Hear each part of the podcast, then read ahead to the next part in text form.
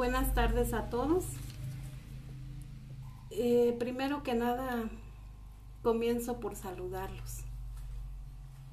Eh, espero que, que pasemos una tarde agradable. Es la primera vez que participo en esta página. He visto que ya tiene seguidores y lo cual pues me da gusto.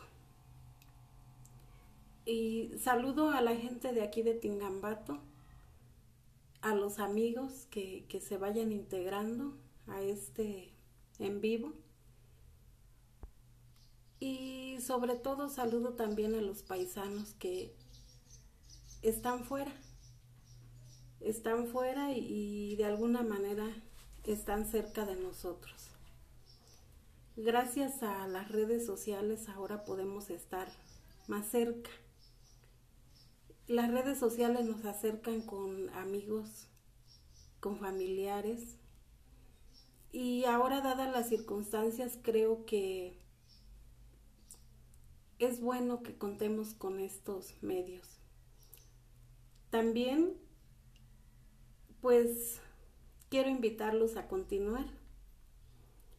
Y a mí me invitó Octavio de la Cruz para compartir un poco con ustedes, como él me decía, anécdotas, los amigos que, que tengo en Facebook ya saben que, que a veces esa es mi forma de vida. Yo comparto lo que vivo, lo que siento, lo que pienso y gracias a eso he encontrado grandes amigos. Unos ya los tenía, otros eh, aquí los encontré o nos reconocimos, ¿verdad? Y para comenzar precisamente quiero hacer alusión a eso.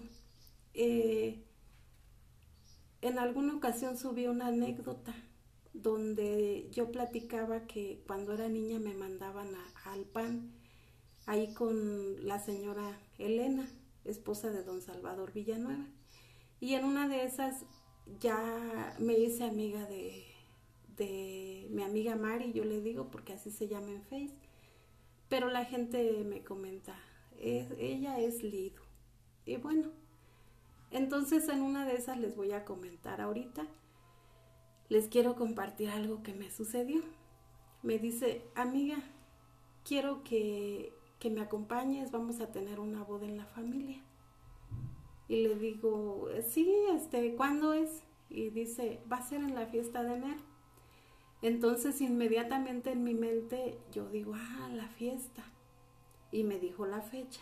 Entonces, este, como luego se me olvidan las cosas, les dije yo a mi familia, este, me acaba de invitar mi amiga a una fiesta en enero, faltaba mucho tiempo y pues tenemos que ir.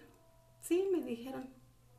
Entonces ya llegada la fecha, yo eh, pues salgo de la escuela. Bueno, un día, un día 12 de enero fui a ver qué me compraba porque pues honestamente yo no tengo ropa tan presentable para fiestas.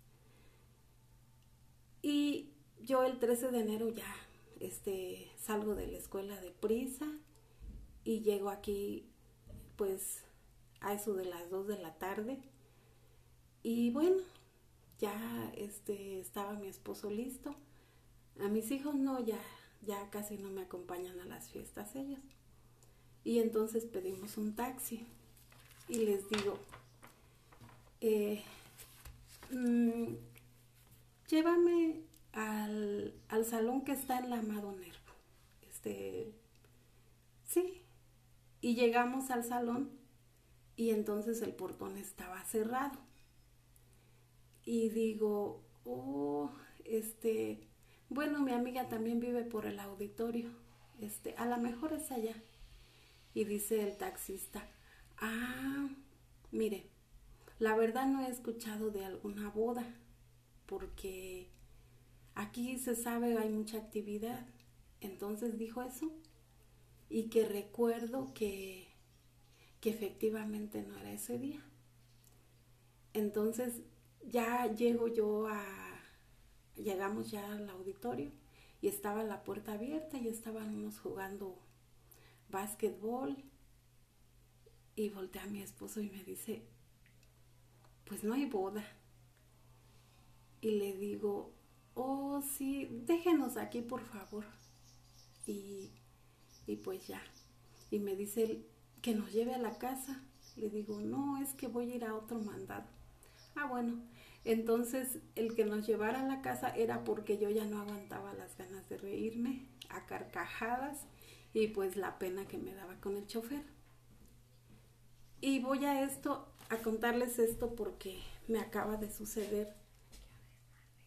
Me acaba de suceder otra, algo similar. Y de ahí nace este tema, porque muchos se preguntarán, este, ¿por qué? ¿Por qué el tema de Malinani, que conocemos como Malinche?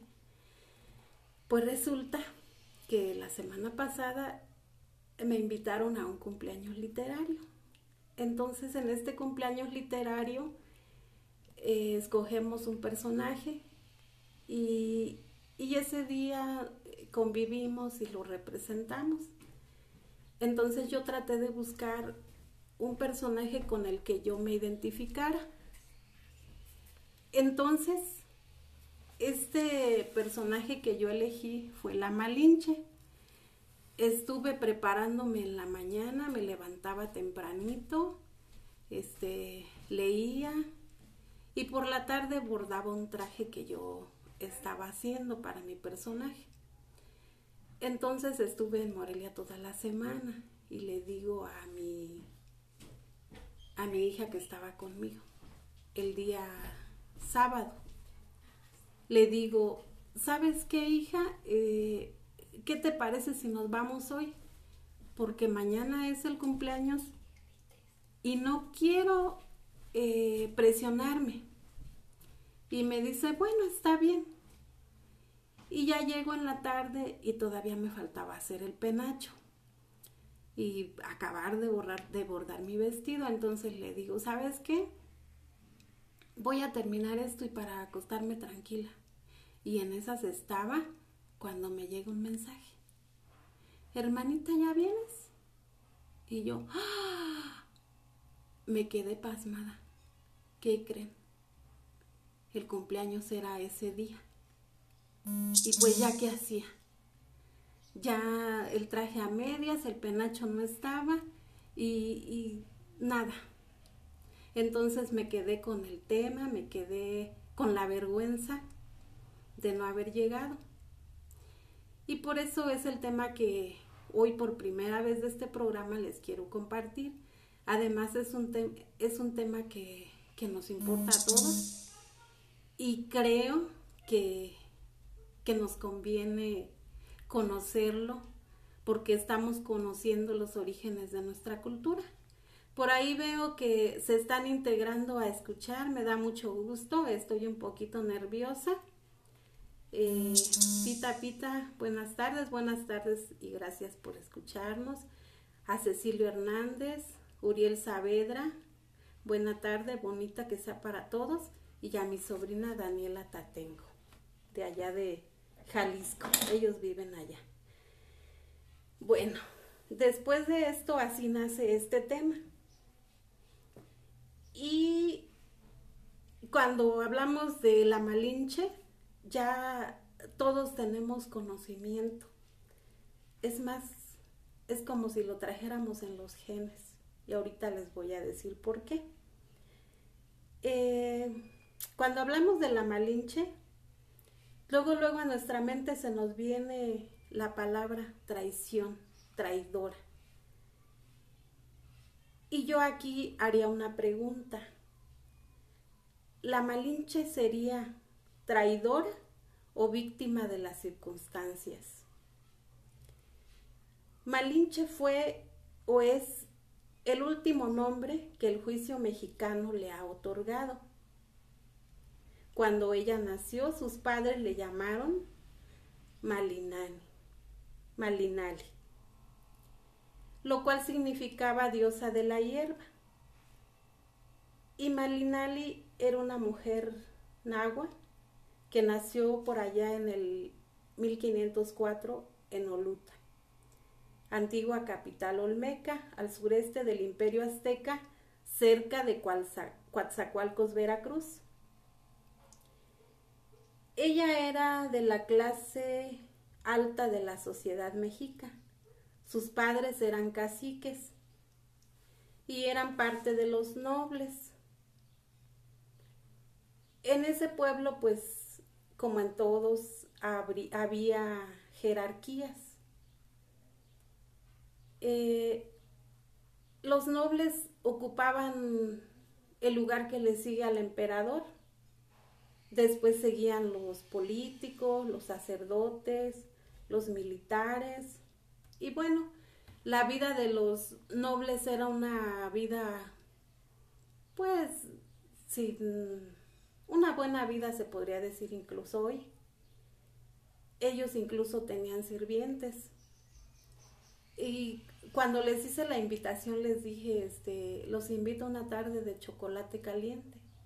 Y precisamente lo dije como en el sentido de que los nobles, ellos sí tenían permitido consumir el chocolate.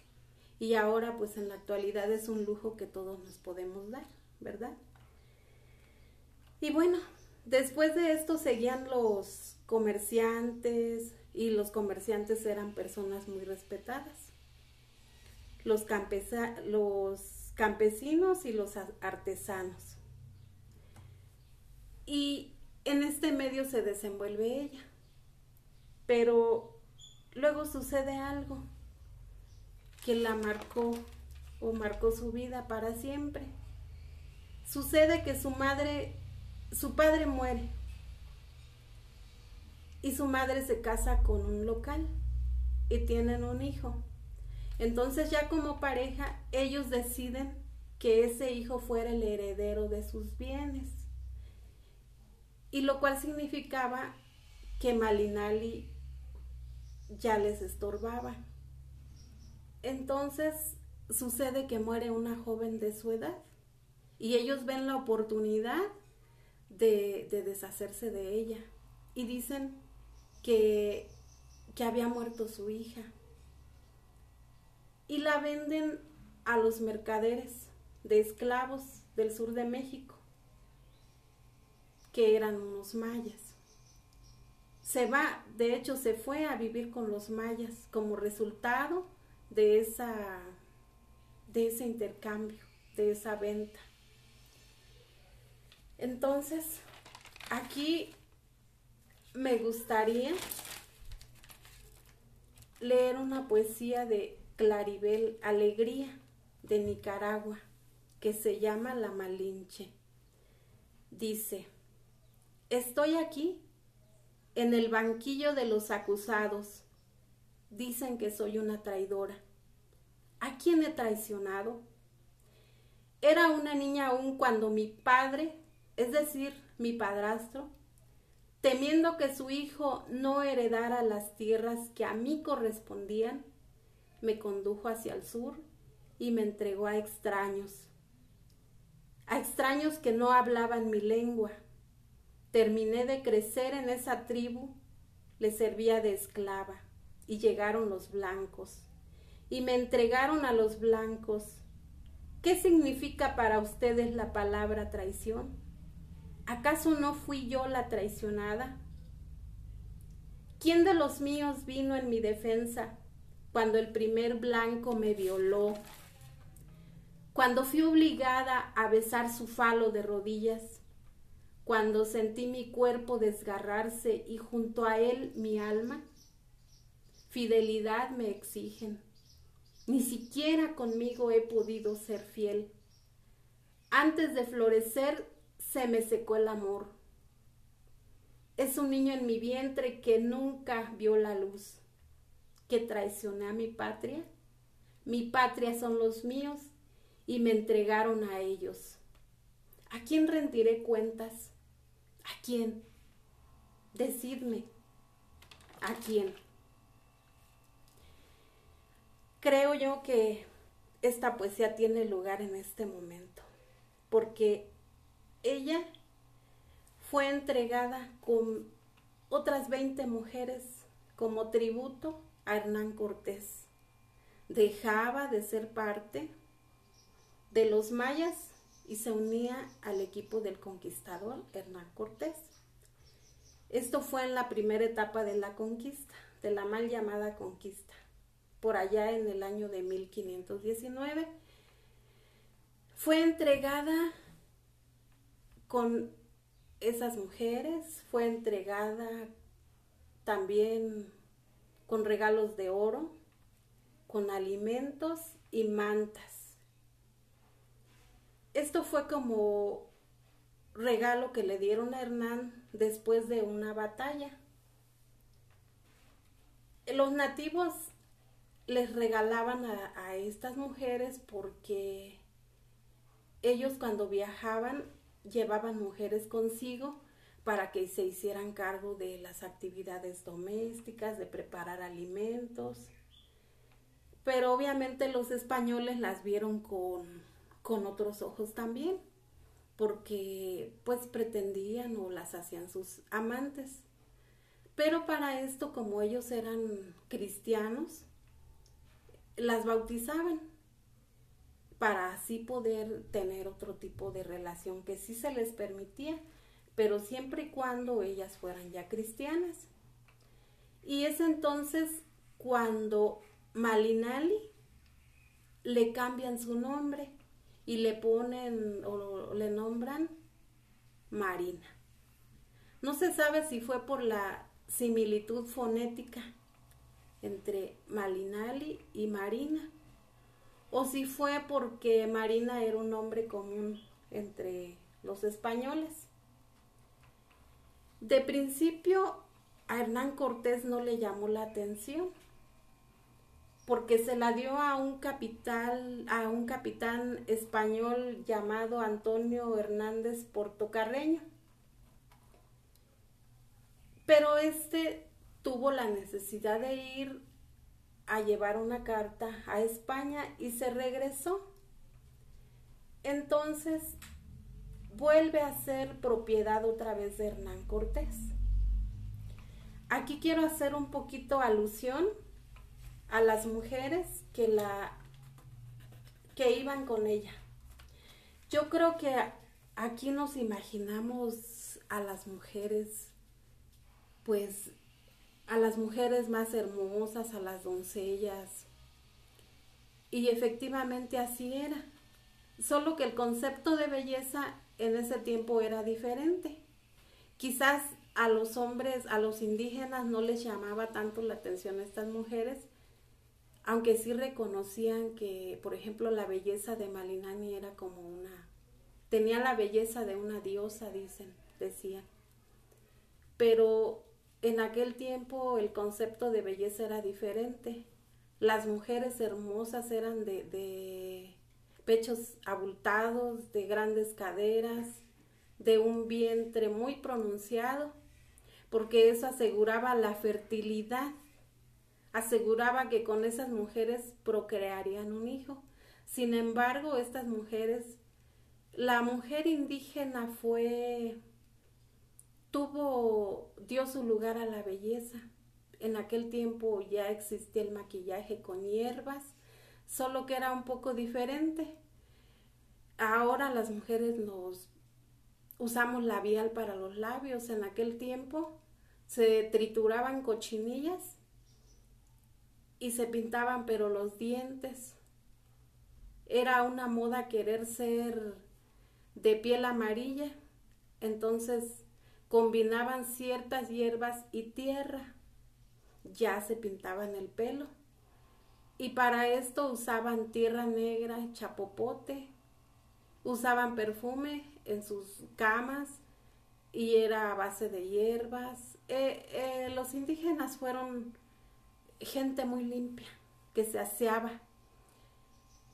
Y tenían diferentes baños en los ríos, también se bañaban, eh, se liberaban de toda la suciedad en, suciedad en los temazcales y también eh, usaban hierbas para aromatizar, etcétera.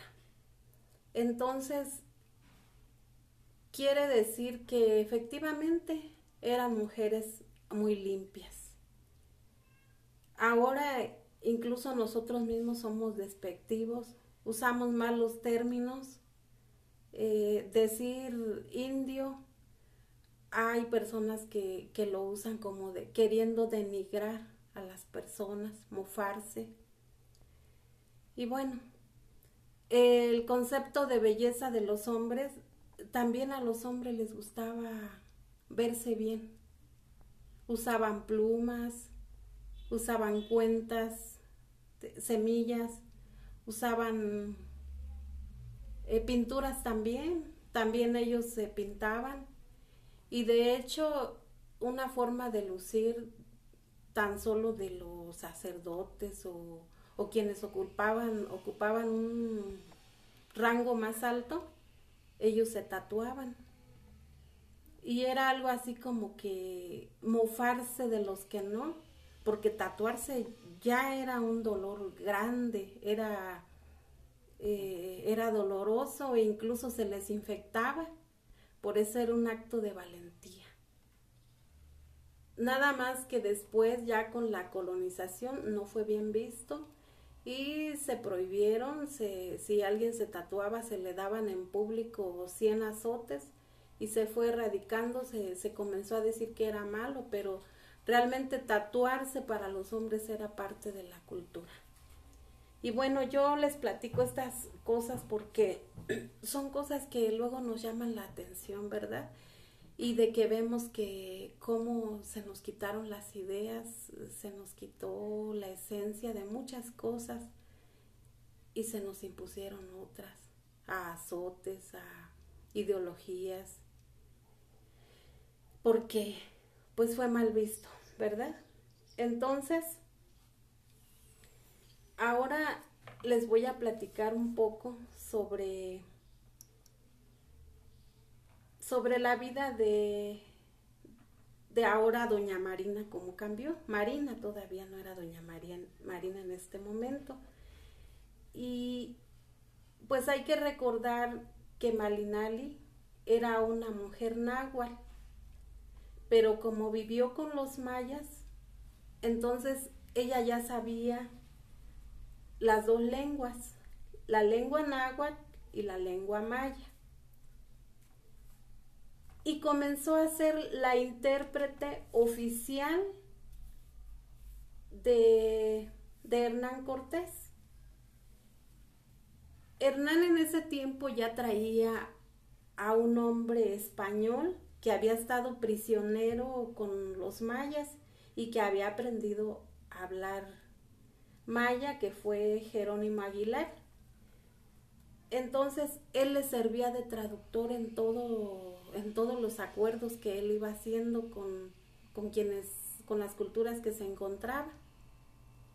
Pero este no sabía el náhuatl. Entonces Hernán Cortés comenzó a traer a los dos. Pero resulta que ahora Marina era inteligente y pronto aprendió el castellano.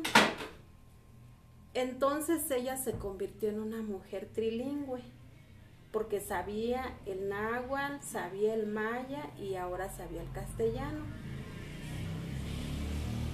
Entonces comienza a serle muy útil a él y él comienza a mirarla con otros ojos.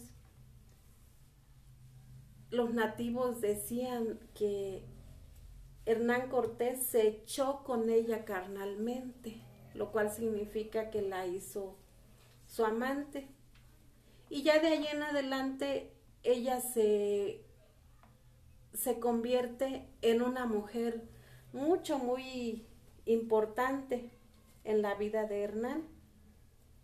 Fue consejera, fue intermediaria y los nativos ahora le llamaron de otra manera, le llamaron Tenepal, que quiere decir quien habla con mucha fuerza y desenvolvimiento.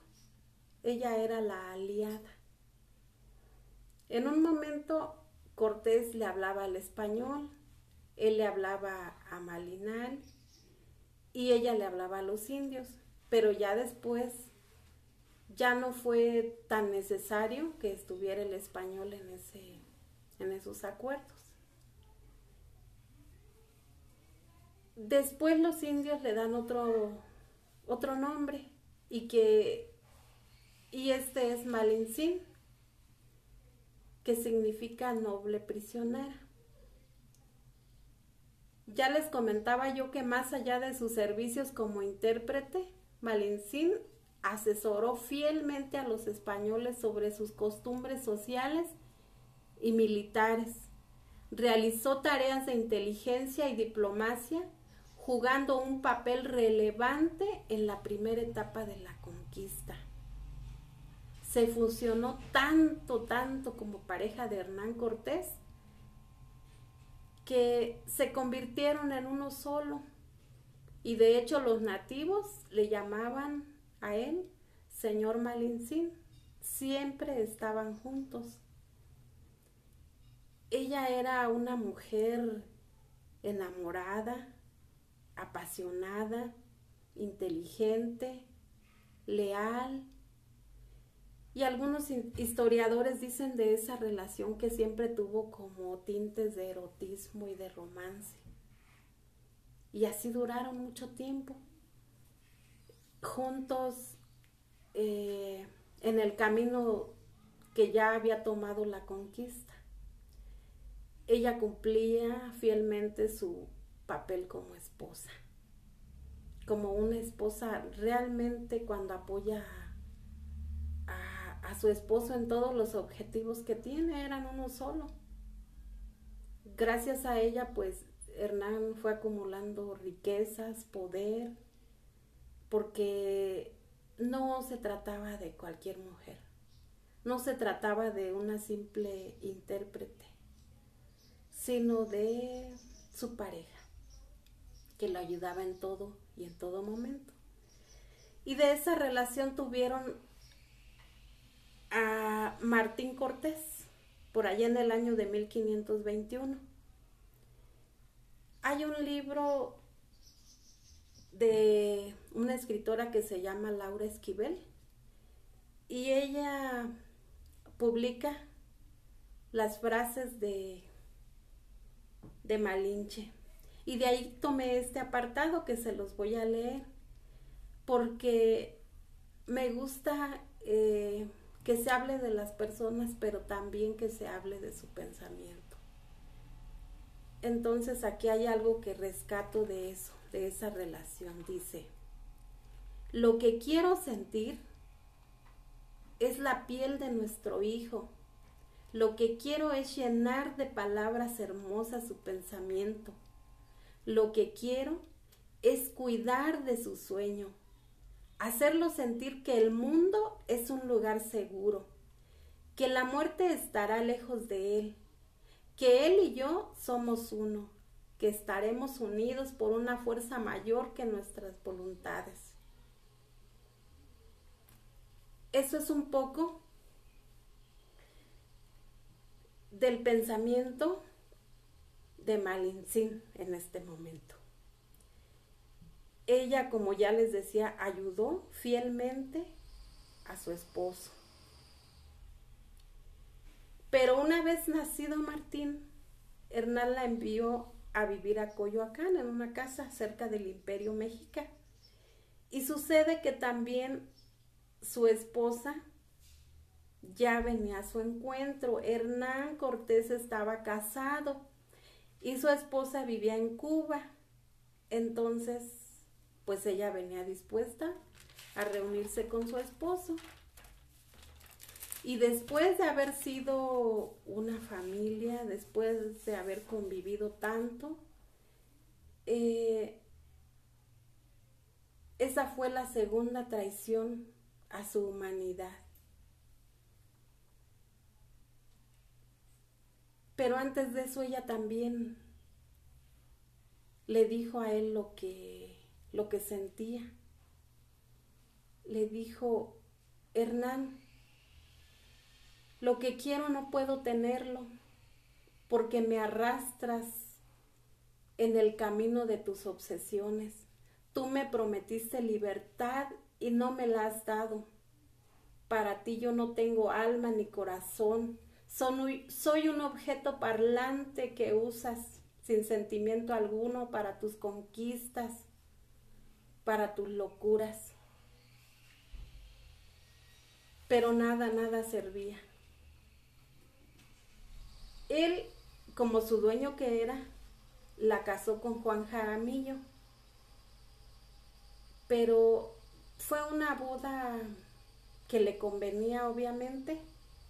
Incluso se dice que Juan Jaramillo estaba ebrio cuando contrajo nupcias con, con doña Marina, porque así le llamaban en ese tiempo, doña Marina. Y a ella le gustaba porque efectivamente eh, se fusionó tanto con él que era como si fuera una española más. Esto no fue bien visto por los españoles tampoco, puesto que ellos veían que ya había sido mujer de dos hombres españoles, Antonio Hernández Portocarreño y el mismo Hernán Cortés. Con Juan Jaramillo Malincín tuvo una hija que le nombraron María Jaramillo. Y para esto María aún con el amor que le tenía, eh, perdón, este Marinani, aún con el amor que le tenía a su hijo, tuvo que decirle adiós. Porque Hernán se lo quitó y se lo dio a su primo Juan Altamirano.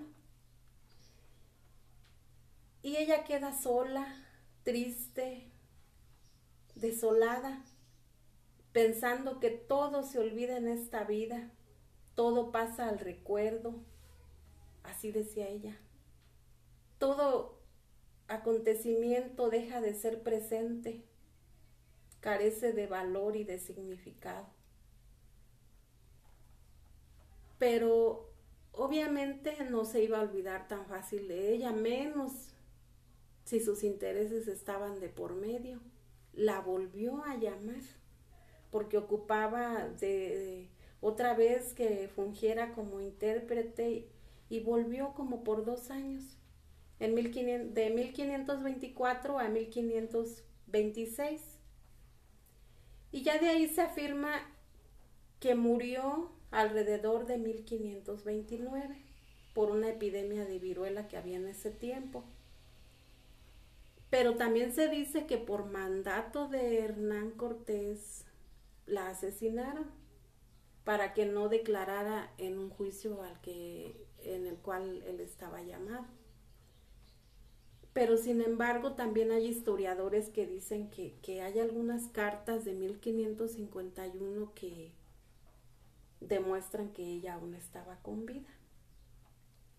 No se sabe en realidad cuál fue su muerte, cuál fue el año de su muerte, y aunque haya investigaciones tan serias, queda también queda en especulaciones finalmente. Hay un conquistador que se llama Rodríguez Ocaña y les quiero decir su frase. Decía, después de Dios, la mayor razón para el éxito de la conquista fue Marina, doña Marina. ¿Y quién lo iba a pensar? De aquella mujer indígena considerada como bestia por muchos años atrás. Hoy en día, Malinche es una connotación negativa de carácter peyorativo a personas que prefieren un estilo de vida diferente a su cultura local o a una vida con influencia extranjera. Se le dice traidora y sin embargo sabemos que los indígenas no formaban una sola nación y estaban enfrentados constantemente entre sí.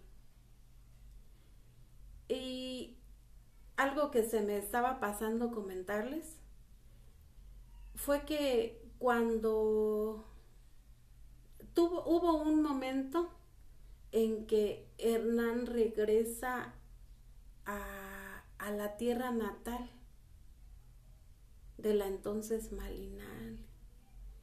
Regresa y mandan llamar a la mamá y a su hermano. Entonces tuvieron que ir temerosos, pero se trataba de, de, de los poderosos los que los llamaban. Y entonces van frente a ellos. Pero ella también tenía un gran corazón, tenía nobles sentimientos. Y ante esa situación les dijo, principalmente a su madre, claro, dijo, no tengo nada que perdonarte, no puedo perdonar lo que hizo que mi destino fuera mejor que el tuyo. Tú me regalaste, pero la fortuna me regaló el poder y la riqueza. Soy mujer del hombre más principal. Soy mujer del hombre del nuevo mundo. Tú te quedaste en lo viejo y en el polvo, en lo que ya no existe. Yo, en cambio, soy la nueva ciudad, la nueva creencia, la nueva cultura. Yo inventé el mundo en el que ahora estás parada. No te preocupes. Tú no existes en mis códices. En mis códices hace mucho tiempo que te borré. Y bueno, ella pensaba que la vida siempre, siempre nos ofrece dos posibilidades, el día y la noche, el águila o la serpiente, la construcción o la destrucción, el castigo o el perdón. Esos eran los pensamientos de Malintzin. Pero decía que siempre había una posibilidad oculta entre estas dos o entre dos situaciones y que era la que las unificaba. Entonces, pues ella mantuvo ese equilibrio y en el fondo pues mantuvo sus, sus valores. Malinali fue esa niña que estaba destinada a perderlo todo para encontrarlo todo, porque como ella decía, solamente alguien que se vacía puede ser llenado de nuevo. Y aquí vemos cómo Malinali después se llama Marina, Tenepal, Malintzin, Malinche va adquiriendo diferentes nombres, pero hay uno más aún. Y este es la chingada. Es la palabra más pronunciada por México, pero es ella. Y se las presento. Ella es la chingada. Y no lo digo yo, lo dicen los grandes de la literatura como Octavio Paz, un poeta, ensayista, dramaturgo y diplomático mexicano. Él fue premio Nobel de la literatura. En una de sus obras, que se llama El laberinto de la sociedad, él hace alusión a ella bajo este término, en el significado de que es quien fue violada, como la patria misma en esos tiempos. Ahora sabemos que la Malinche, como le llamamos, ahora sabemos de ella que a toda su descendencia, que toda su descendencia eh, se nos llama así, hijos de la chingada. ¿Por qué? Porque ella fue la madre del primer mestizo. Y se supone que de ahí venimos todos los demás. Ella fue violada por el hombre extranjero, es decir, chingada, cuando dejó sus raíces indígenas y se apegó a una cultura que desconocía pero que terminó dominando como si hubiese nacido en un lejano pueblo de Andalucía. como lo dijo un autor que se llama Bernal Castillo. Y hoy por hoy es una palabra muy ofensiva, porque la violación es un acto terrible que mancha lo sagrado de la feminidad mexicana. Al mandar a chingar la madre del otro, la mandamos a un lugar donde radican los traidores y violadores, traicionados y violados. Y, y de aquí viene todo este odio, todo este desprecio, toda esta manera de, querer ofender con esa palabra y es de verdad ofensivo. Pero de allá viene, desde esos tiempos. Entonces, ahora cuando, cuando nos digan, eh, vete a la chingada, pues sí nos vamos a ir muy lejos, allá por los años de 1500, porque a lo mejor nos vamos a situar en esa época ¿verdad? Y en esos años a donde vivió esa mujer, Malinali, Marina, Tenepal, Valincín, y como aquí observamos, casi todos comienzan con la M de mujer, de madre. Y yo creo que ahora vamos a ver a Malincín desde otro punto de vista, ¿verdad? Y yo los invito a que se le vea por el lado de la bondad, que se le vea por el lado de que fue una mujer con sentimientos, con dolor.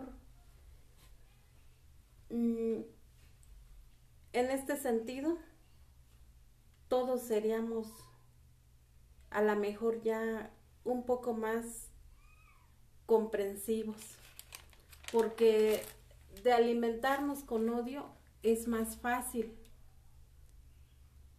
Y más bien vamos a hacer alusión a ella como alguien que sin desearlo fue la unión de dos culturas. Ahora el término malinche lo usamos mucho y decimos, es que a ti te gusta más la cultura extranjera.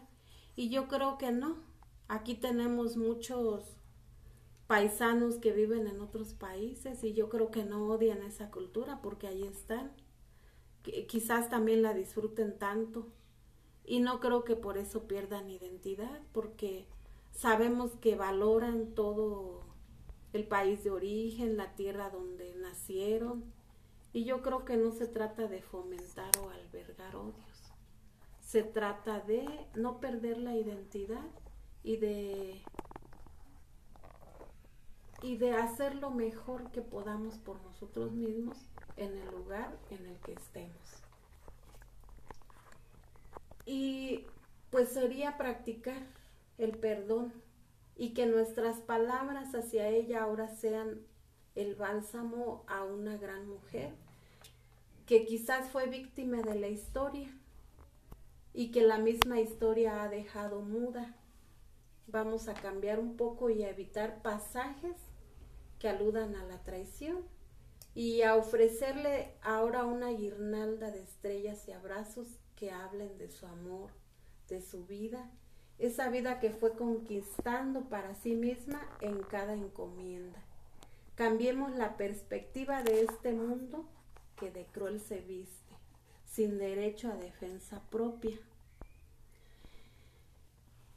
Hay una poesía con la que quisiera finalizar de Rosario Castellanos. Y me gustaría porque habla un poco de los sentimientos sobre Malinani.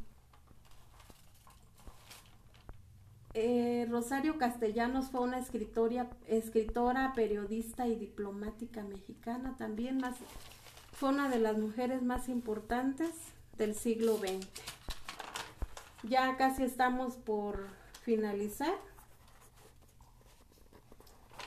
y se las voy a leer.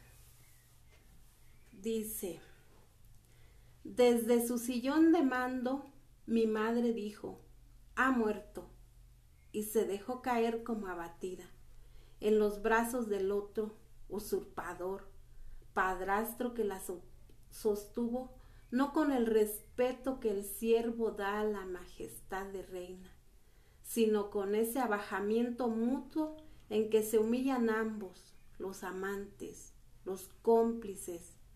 Desde la plaza de los intercambios, mi madre anunció, ha muerto.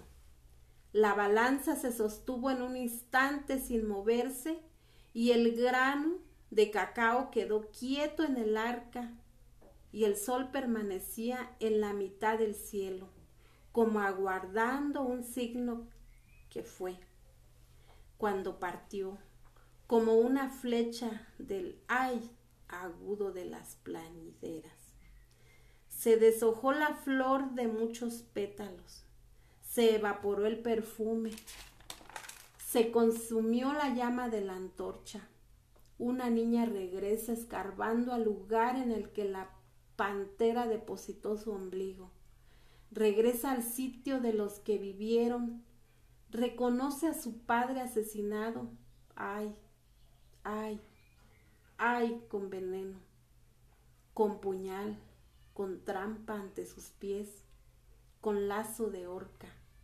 Se toman de la mano y caminan, caminan perdiéndose en la niebla.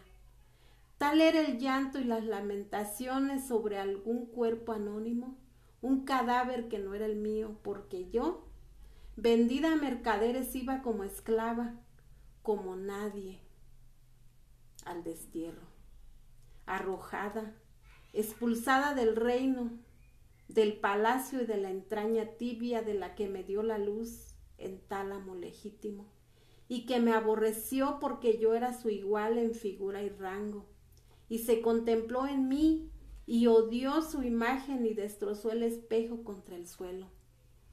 Yo avanzo hacia el destino entre cadenas y dejo atrás lo que todavía escucho, los fúnebres rumores con los que se me entierra y la voz de mi madre con lágrimas, con lágrimas que decretan mi muerte.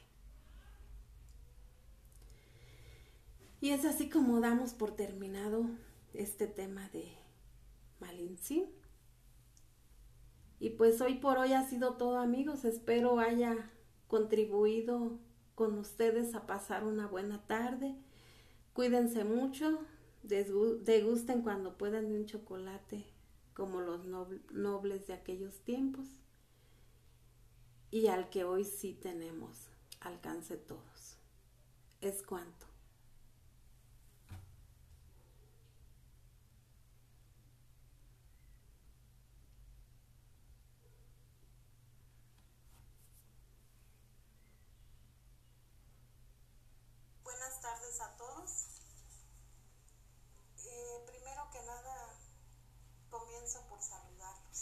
Ya.